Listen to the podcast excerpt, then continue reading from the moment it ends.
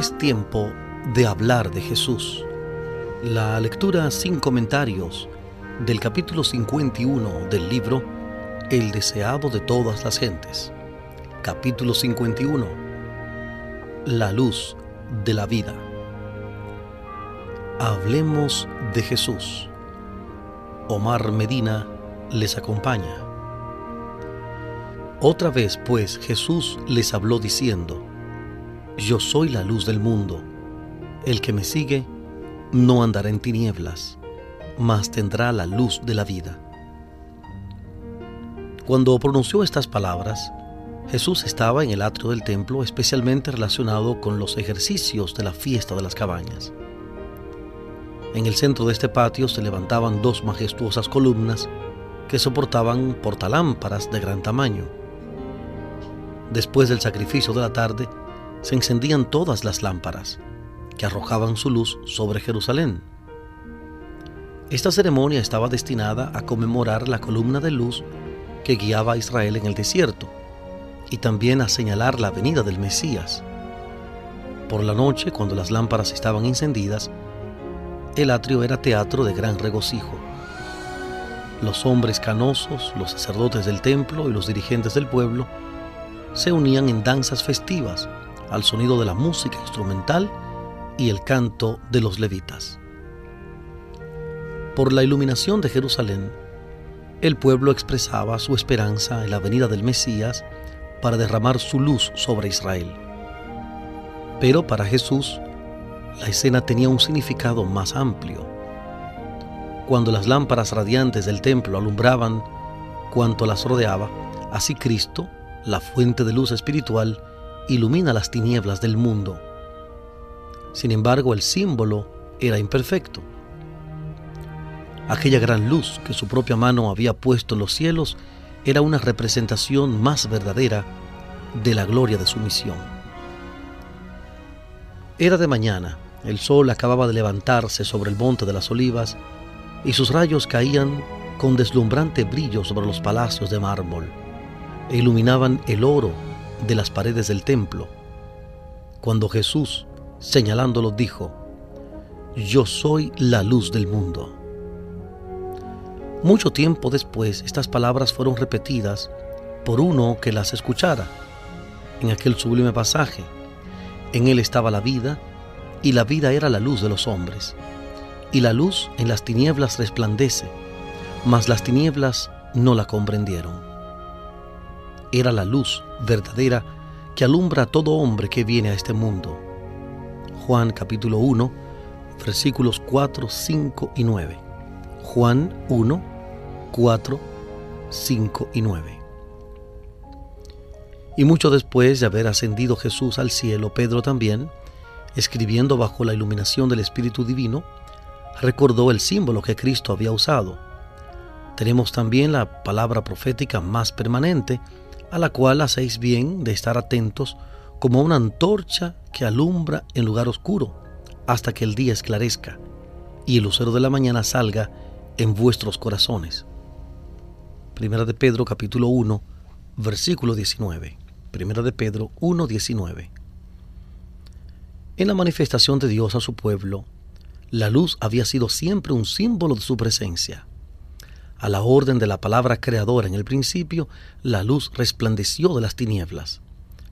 La luz fue envuelta en la columna de nube de día y en la columna de fuego de noche para guiar a las numerosas huestes de Israel. La luz brilló con tremenda majestad alrededor del Señor sobre el monte Sinaí. La luz descansaba sobre el propiciatorio en el tabernáculo. La luz llenó el templo de Salomón al ser dedicado. La luz brilló sobre las colinas de Belén, cuando los ángeles trajeron a los pastores que velaban el mensaje de redención. Dios es luz, y en las palabras yo soy la luz del mundo, Cristo declaró su unidad con Dios y su relación con toda la familia humana. Era Él quien al principio había hecho que de las tinieblas resplandeciese la luz. Segunda de Corintios 4:6 Segunda de Corintios 4:6. Él es la luz del sol, la luna y las estrellas. Él era la luz espiritual que mediante símbolos, figuras y profecías había resplandecido sobre Israel. Pero la luz no era dada solamente para los judíos. Como los rayos del sol penetran hasta los remotos rincones de la tierra, así la luz del sol de justicia brilla sobre toda alma. Aquel era la luz verdadera que alumbra a todo hombre que viene a este mundo. El mundo ha tenido sus grandes maestros, hombres de intelecto gigantesco y penetración maravillosa, hombres cuyas declaraciones han estimulado el pensamiento y abierto vastos campos de conocimiento. Y estos hombres han sido honrados como guías y benefactores de su raza. Pero hay uno que está por encima de ellos. Mas a todos los que le recibieron, les dio potestad de ser hechos hijos de Dios.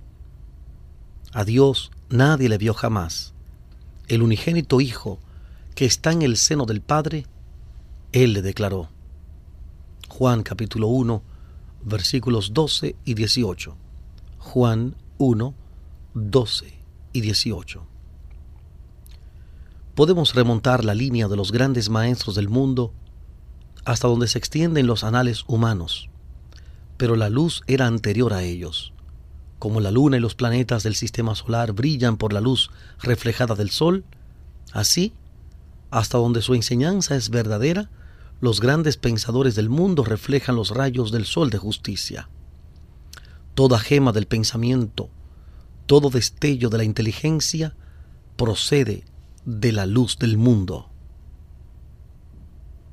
Hoy día oímos hablar mucho de la educación superior la verdadera educación superior la imparte aquel en el cual están escondidos todos los tesoros de sabiduría y conocimiento. En él estaba la vida, y la vida era la luz de los hombres. Colosenses capítulo 2, versículo 3 y Juan 1.4. Colosenses 2.3, Juan 1.4. El que me sigue, dijo Jesús, no andará en tinieblas, mas tendrá la luz de la vida. Con las palabras Yo soy la luz del mundo, Jesús declaró ser el Mesías. En el templo donde Cristo estaba enseñando, Simeón el anciano lo había declarado luz para ser revelada a los gentiles y la gloria de tu pueblo Israel. Lucas 2.32. Lucas 2.32. En esas palabras le había aplicado una profecía familiar para todo Israel. El Espíritu Santo había declarado por el profeta Isaías, poco es que tú me seas siervo para levantar las tribus de Jacob y para que restaures los asolamientos de Israel. También te di por luz de las gentes, para que seas mi salud hasta lo postrero de la tierra.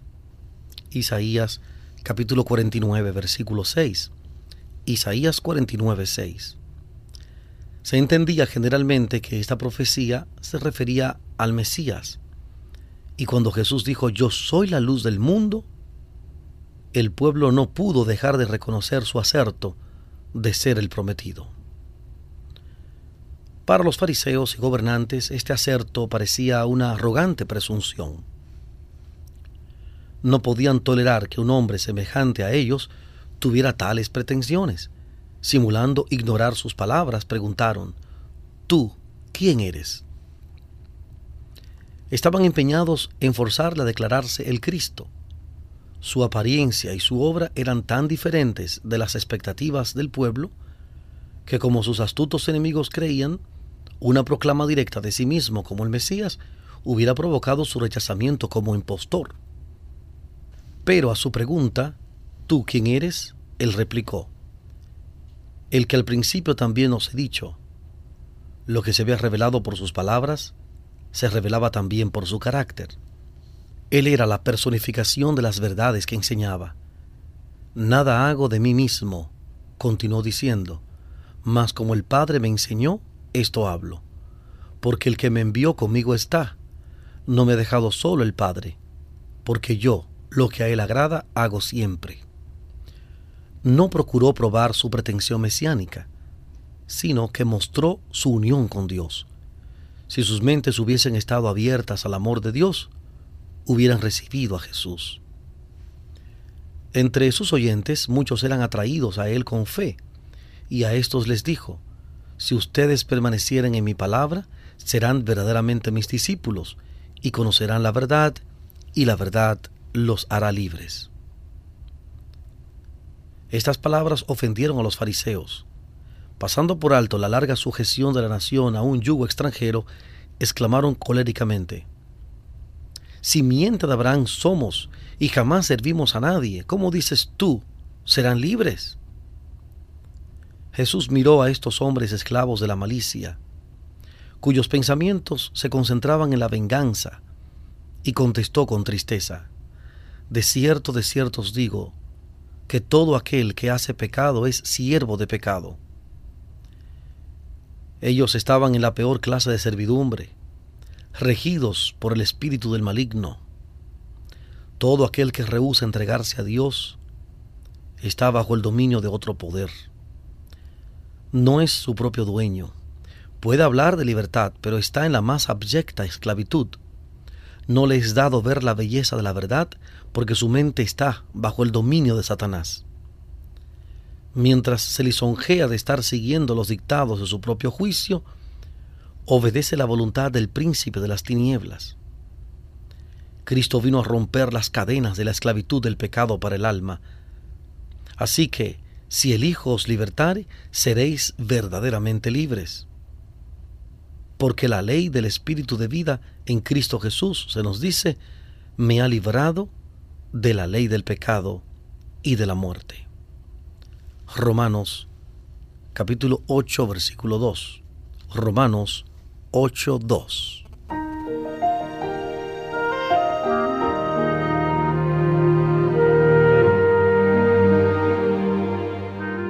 Estamos presentando la lectura sin comentarios del capítulo 51 del libro El deseado de todas las gentes. Capítulo 51. La luz de la vida. En Hablemos de Jesús. En la obra de la redención no hay compulsión. No se emplea ninguna fuerza exterior Bajo la influencia del Espíritu de Dios, el hombre está libre para elegir a quién ha de servir. En el cambio que se produce cuando el alma se entrega a Cristo, hay la más completa sensación de libertad. La expulsión del pecado es obra del alma misma. Por cierto, no tenemos poder para librarnos a nosotros mismos del dominio de Satanás. Pero cuando deseamos ser libertados del pecado y en nuestra gran necesidad clamamos por un poder exterior y superior a nosotros, las facultades del alma quedan dotadas de la fuerza divina del Espíritu Santo y obedecen los dictados de la voluntad en cumplimiento de la voluntad de Dios. La única condición bajo la cual es posible la libertad del hombre es que éste llegue a ser uno con Cristo. La verdad os libertará. Y Cristo es la verdad. El pecado puede triunfar solamente debilitando la mente y destruyendo la libertad del alma. La sujeción a Dios significa la rehabilitación de uno mismo, de la verdadera gloria y dignidad del hombre. La ley divina, a la cual somos inducidos a sujetarnos, es la ley de libertad. Santiago 2.12. Santiago 2.12 los fariseos se habían declarado a sí mismos hijos de Abraham. Jesús les dijo que solamente haciendo las obras de Abraham podían justificar esta pretensión. Los verdaderos hijos de Abraham vivirían como él una vida de obediencia a Dios. No procurarían matar a aquel que hablaba la verdad que le había sido dada por Dios. Al conspirar contra Cristo, los rabinos no estaban haciendo las obras de Abraham la simple descendencia de Abraham no tenía ningún valor. Sin una relación espiritual con él, la cual se hubiera manifestado poseyendo el mismo espíritu y haciendo las mismas obras, ellos no eran sus hijos.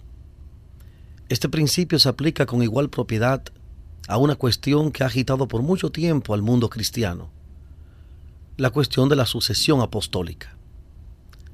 La descendencia de Abraham no se probaba por el nombre y el linaje, sino por la semejanza del carácter. La sucesión apostólica tampoco descansa en la transmisión de la autoridad eclesiástica, sino en la relación espiritual. Una vida movida por el espíritu de los apóstoles, el creer y enseñar las verdades que ellos enseñaron, esta es la verdadera evidencia de la sucesión apostólica. Es lo que constituye a los hombres sucesores de los primeros maestros del Evangelio. Jesús negó que los judíos fueran hijos de Abraham. Dijo, Vosotros hacéis las obras de vuestro Padre. En Mofa respondieron, Nosotros no somos nacidos de fornicación, un Padre tenemos que es Dios. Estas palabras que aludían a las circunstancias del nacimiento de Cristo estaban destinadas a ser una estocada contra Cristo en presencia de los que estaban comenzando a creer en Él. Jesús no prestó oído a esta ruin insinuación, sino que dijo, Si vuestro Padre fuera Dios, ciertamente me amaríais, porque yo de Dios he salido y he venido. Sus obras testificaban del parentesco de ellos con el que era mentiroso y asesino. Vosotros de vuestro padre el diablo sois, dijo Jesús, y los deseos de vuestro padre queréis cumplir. Él, homicida, ha sido desde el principio, y no permaneció en la verdad, porque no hay verdad en él. Y porque yo digo verdad, no me creéis porque Jesús hablaba la verdad y la decía con certidumbre. No fue recibido por los dirigentes judíos. Era la verdad lo que ofendía a estos hombres que se creían justos. La verdad exponía la falacia del error, condenaba sus enseñanzas y prácticas, y fue mal acogida. Ellos preferían cerrar los ojos a la verdad antes que humillarse para confesar que habían estado en el error. No amaban la verdad, no la deseaban, aunque era la verdad. ¿Quién de vosotros me convence de pecado? Y si digo la verdad, ¿por qué no me creéis? Día tras día, durante tres años, los enemigos de Cristo le habían seguido, procurando hallar alguna mancha en su carácter. Satanás y toda la confederación del maligno habían estado tratando de vencerle, pero nada habían hallado en él de lo cual sacar ventaja. Hasta los demonios estaban obligados a confesar, sé quién eres, el santo de Dios. Marcos 1.24. Marcos 1.24. Jesús vivió la ley a la vista del cielo, de los mundos no caídos y de los hombres pecadores. Delante de los ángeles, de los hombres y de los demonios, había pronunciado sin que nadie se las discutiese palabras que si hubiesen procedido de cualesquiera otros labios, hubieran sido blasfemia. Yo, lo que a él agrada, hago siempre. El hecho de que a pesar de que no podían hallar pecado en él, los judíos no recibían a Cristo, probaba que no estaba en comunión con Dios. No reconocían la voz de Dios en el mensaje de su Hijo. Pensaban que estaban condenando a Cristo, pero al rechazarlo estaban sentenciándose a sí mismos. El que es de Dios, dijo Jesús, las palabras de Dios oye. Por esto no las oís vosotros, porque no sois de Dios. La lección es verdadera para todos los tiempos. Muchos hombres que se deleitan en sutilizar, criticar y buscar en la palabra de Dios algo que poner en duda, piensan que de esa manera están dando muestras de independencia de pensamiento y agudeza mental suponen que están condenando la Biblia, cuando en verdad se están condenando a sí mismos. Ponen de manifiesto que son incapaces de apreciar las verdades de origen celestial y de alcance eterno. En presencia de la gran montaña de la justicia de Dios, su espíritu no siente temor reverencial. Se ocupan en buscar pajas y motas, con lo cual revelan una naturaleza estrecha y terrena un corazón que pierde rápidamente su capacidad para comprender a Dios. Aquel cuyo corazón ha respondido al toque divino, buscará lo que aumente su conocimiento de Dios y refine y eleve su carácter. Como una flor se torna al sol para que sus brillantes rayos le den bellos colores, así se tornará el alma al sol de justicia, para que la luz del cielo embellezca el carácter con las gracias del carácter de Cristo. Jesús continuó, poniendo de manifiesto un pronunciado contraste entre la actitud de los judíos y la de Abraham. Abraham, vuestro padre, se gozó por ver mi día, y lo vio y se gozó. Abraham había deseado mucho ver el Salvador prometido. Elevó la más ferviente oración porque antes de su muerte pudiese contemplar al Mesías. Y vio a Cristo, se le dio una comunicación sobrenatural y reconoció el carácter divino de Cristo. Vio su día y se gozó. Se le dio una visión del sacrificio divino por el pecado. Tuvo una ilustración de ese sacrificio en su propia vida. Recibió la orden, toma ahora tu hijo, tu único Isaac, a quien amas, y ofrécelo en holocausto. Génesis 22.2. Génesis 22.2. Sobre el altar del sacrificio colocó al hijo de la promesa, el hijo en el cual se concentraban sus esperanzas. Entonces, mientras aguardaba junto al altar, con el cuchillo levantado para obedecer a Dios, oyó una voz del cielo que le dijo, No extiendas tu mano sobre el muchacho, ni le hagas nada, porque ya conozco que temes a Dios, pues que no me rehusaste tu hijo, tu único. Génesis capítulo 22 versículo 12. Génesis 22 12.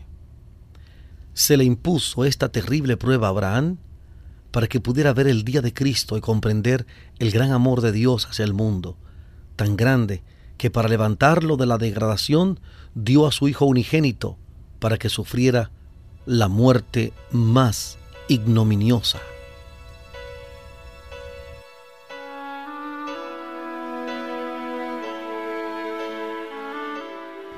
Estamos presentando la lectura sin comentarios del capítulo 51 del libro El deseado de todas las gentes. Capítulo 51. La luz de la vida. En Hablemos de Jesús.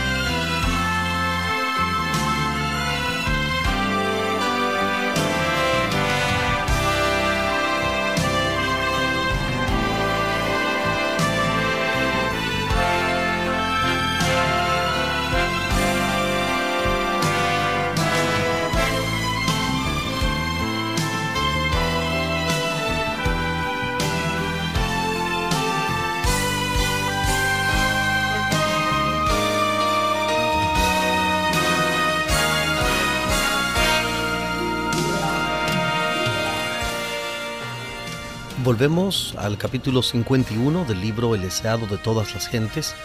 Capítulo 51. La luz de la vida.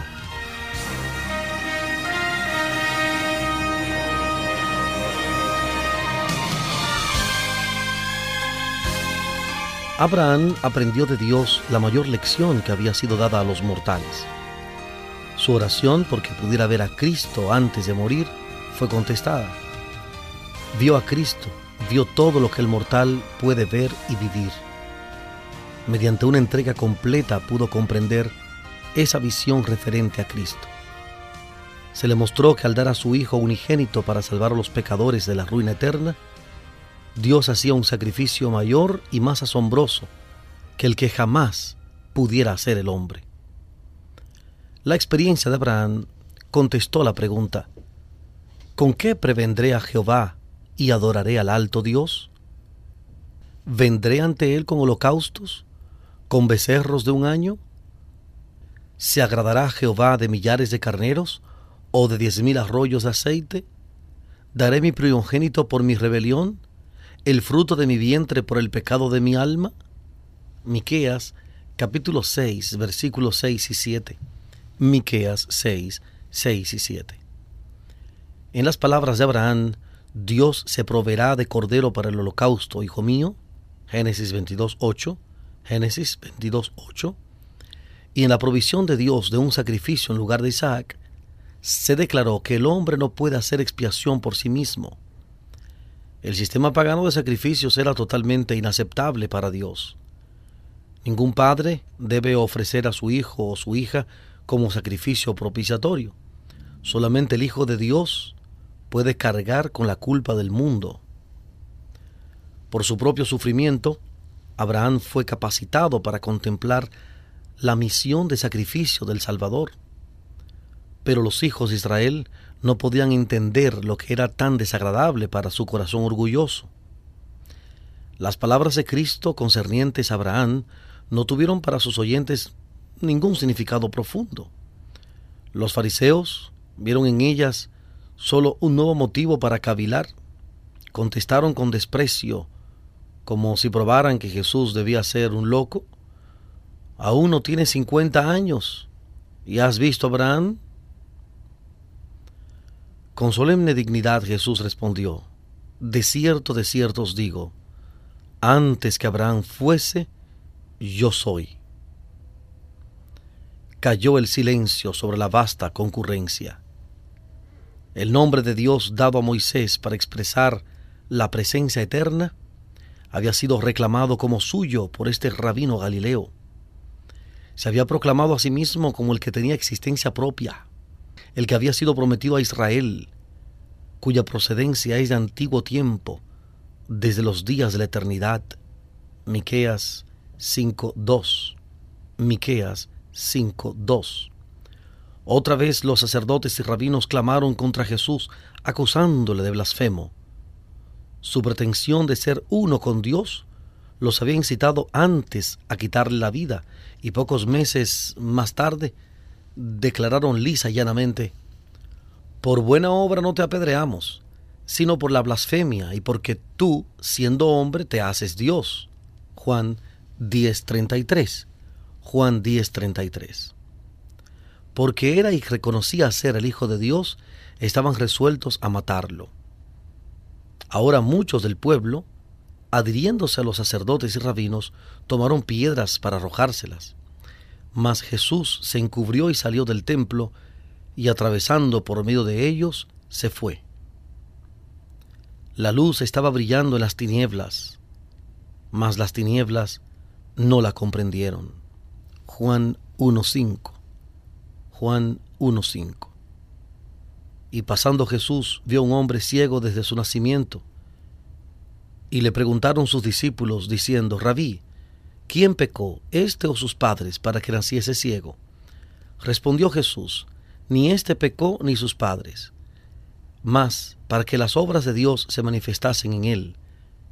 Dicho esto, escupió en tierra e hizo lodo con la saliva y untó con el lodo sobre los ojos del ciego y le dijo, Ve, lávate en el estanque de Siloé, que significa, si lo interpretares, enviado, y fue entonces y se lavó y volvió viendo.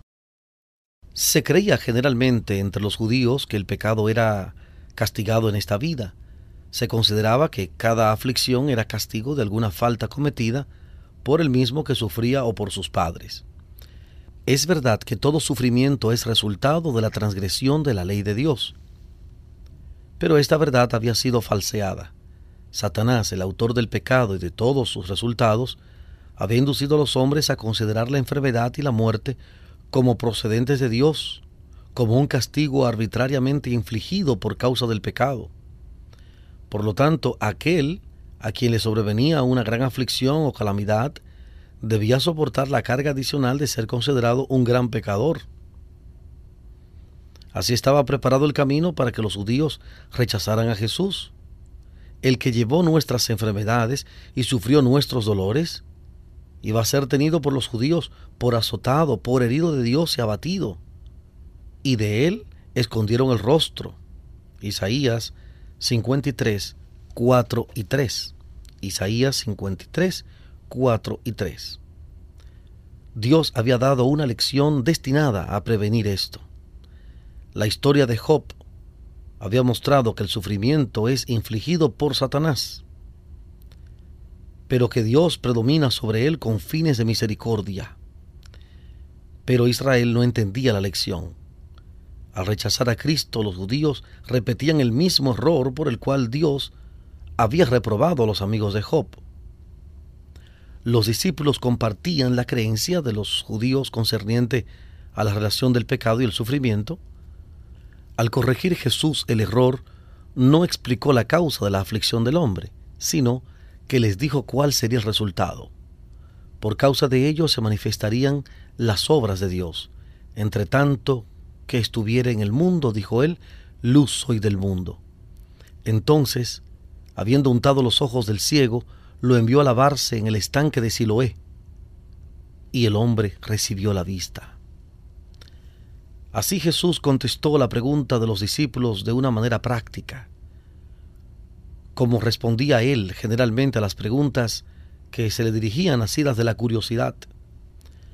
Los discípulos no estaban llamados a discutir la cuestión de quién había pecado o no, sino a entender el poder y la misericordia de Dios al dar vista al ciego. Era evidente que no había virtud sanadora en el lodo o en el estanque a donde el ciego fue enviado a lavarse, sino que la virtud estaba en Cristo.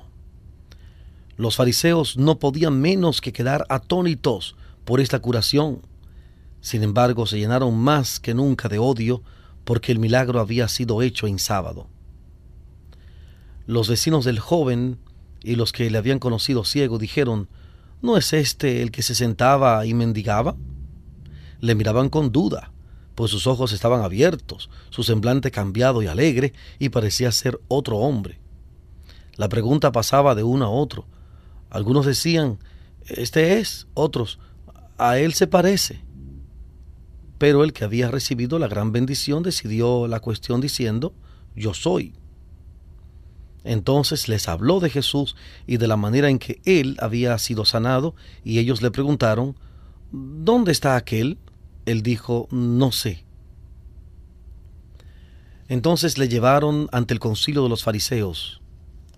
De nuevo se le preguntó al hombre cómo había recibido la vista. Y él les dijo, me puso lodo sobre los ojos y, y me lavé y veo.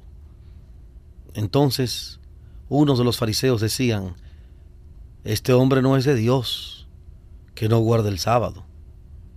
Los fariseos esperaban hacer aparecer a Jesús como pecador y que por lo tanto no era el Mesías. No sabían que el que había sanado al ciego había hecho el sábado y conocía todas sus obligaciones. Aparentaban tener admirable celo por la observancia del día de reposo, pero en ese mismo día estaban planeando un homicidio. Sin embargo, al enterarse de este milagro, muchos quedaron muy impresionados y convencidos de que aquel que había abierto los ojos del ciego era más que un hombre común. En respuesta al cargo de que Jesús era pecador porque no guardaba el sábado, dijeron, ¿cómo puede un hombre pecador hacer estas señales? Los rabinos volvieron a dirigirse al ciego. ¿Tú qué dices del que te abrió los ojos? Y él dijo, que es profeta. Los fariseos aseguraron entonces que no había nacido ciego ni recibido la vista llamaron a sus padres y les preguntaron diciendo, ¿Es este vuestro hijo, el que vosotros decís que nació ciego? Allí estaba el hombre mismo declarando que había sido ciego y que se le había dado la vista. Pero los fariseos preferían negar la evidencia de sus propios sentidos antes que admitir que estaban en el error. Tan poderoso es el prejuicio, tan torcida es la justicia farisaica. A los fariseos les quedaba una esperanza, la de intimidar a los padres del hombre. Con aparente sinceridad preguntaron, ¿Cómo pues ve ahora? Los padres temieron comprometerse, porque se había declarado que cualquiera que reconociese a Jesús como el Cristo fuese echado de la sinagoga, es decir, excluido de la sinagoga por 30 días. Durante ese tiempo ningún hijo sería circuncidado o ningún muerto sería lamentado en el lugar ofensor. La sentencia era considerada como una gran calamidad. Y si no mediaba arrepentimiento, era seguida por una pena mucho mayor. La obra realizada en favor de su hijo había convencido a los padres, sin embargo respondieron, sabemos que este es nuestro hijo y que nació ciego, mas cómo ve ahora no sabemos, o quién le haya abierto los ojos, nosotros no lo sabemos. ¿Él tiene edad? Pregúntenle a él, él hablará de sí. Así transfirieron toda la responsabilidad a su hijo porque no se atrevían a confesar a Cristo.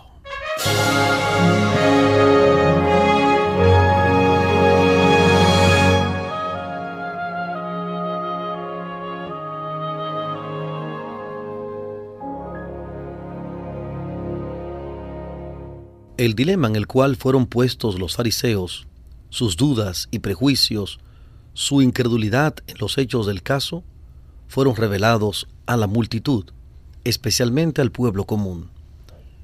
Jesús había realizado frecuentemente sus milagros en plena calle, y sus obras servían siempre para aliviar el sufrimiento. La pregunta que estaba en muchas mentes era, ¿haría Dios esas obras poderosas mediante un impostor como afirmaban los fariseos que era Jesús? La discusión se había vuelto encarnizada por ambas partes. Los fariseos veían que estaban dando publicidad a la obra hecha por Jesús. No podían negar el milagro. El ciego rebosaba gozo y gratitud, contemplaba las maravillas de la naturaleza y se llenaba de deleite ante la hermosura de la tierra y del cielo. Relataba libremente su caso y otra vez ellos trataron de imponerle silencio diciendo, Da gloria a Dios. Nosotros sabemos que este hombre es pecador. Es decir, no repitas que este hombre te dio la vista es Dios quien lo ha hecho. El ciego respondió, si es pecador, no lo sé. Una cosa sé, que habiendo yo sido ciego, ahora veo. Entonces le preguntaron otra vez, ¿qué te hizo? ¿Cómo te abrió los ojos? Procuraron confundirlo con muchas palabras a fin de que él se juzgase engañado. Satanás y sus ángeles malos estaban de parte de los fariseos y unían sus fuerzas y argucias al razonamiento de los hombres a fin de contrarrestar la influencia de Cristo.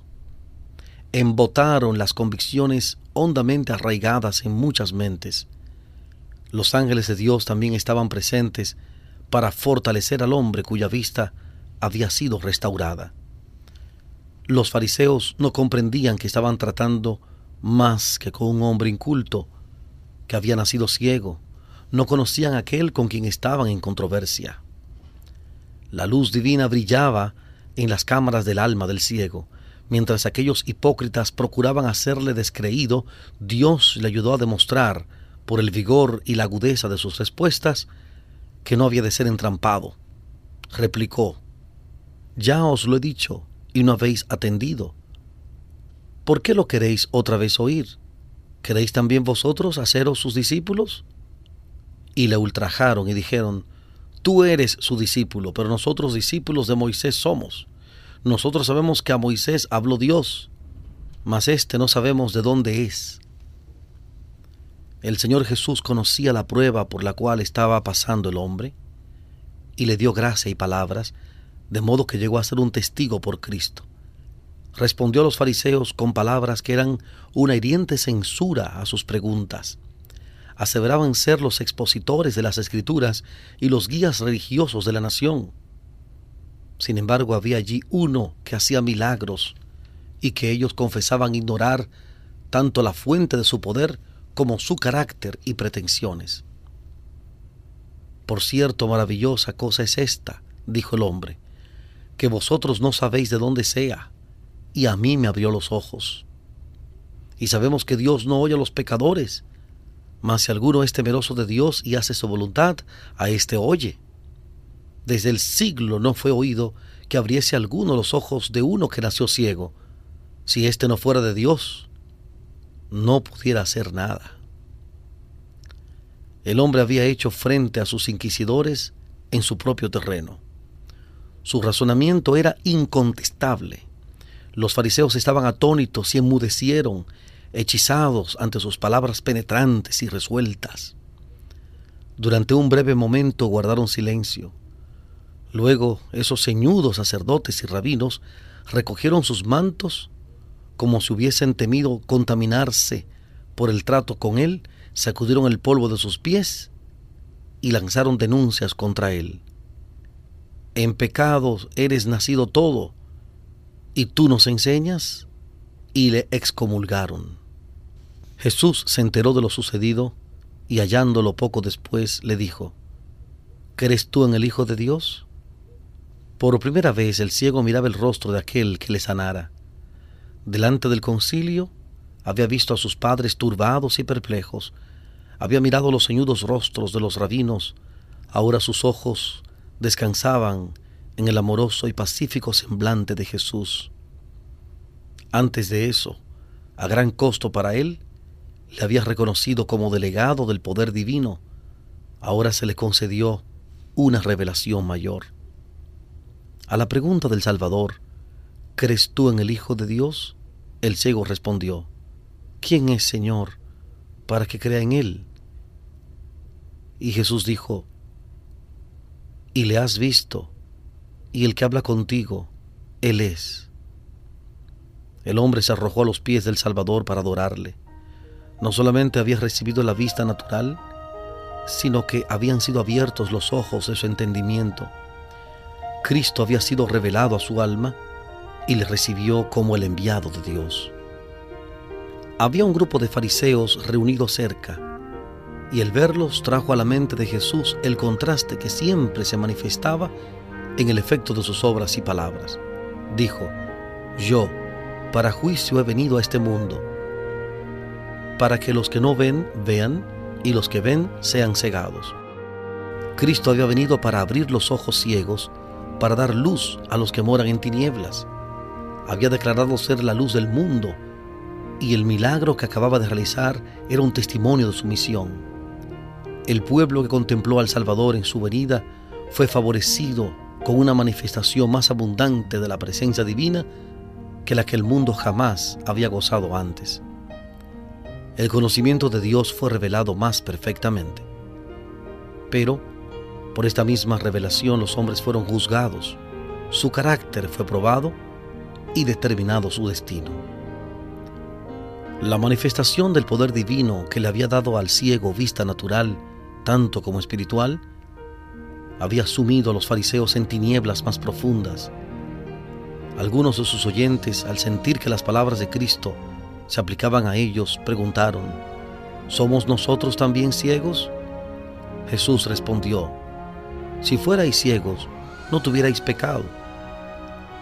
Si Dios hubiese hecho imposible para vosotros ver la verdad, vuestra ignorancia no implicaría culpa. Mas ahora decís, vemos. Os creéis capaces de ver y rechazáis el único medio por el cual podríais recibir la vista. A todos los que percibían su necesidad, Jesús les proporcionaba ayuda infinita. Pero los fariseos no confesaban necesidad alguna, rehusaban venir a Cristo y por lo tanto fueron dejados en una ceguedad de la cual ellos mismos eran culpables. Jesús dijo, vuestro pecado permanece.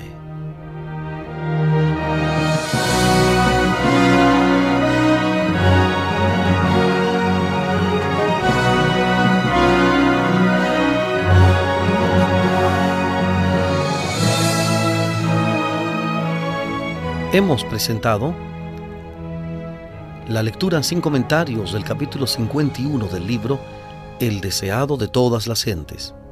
Capítulo 51. La luz de la vida.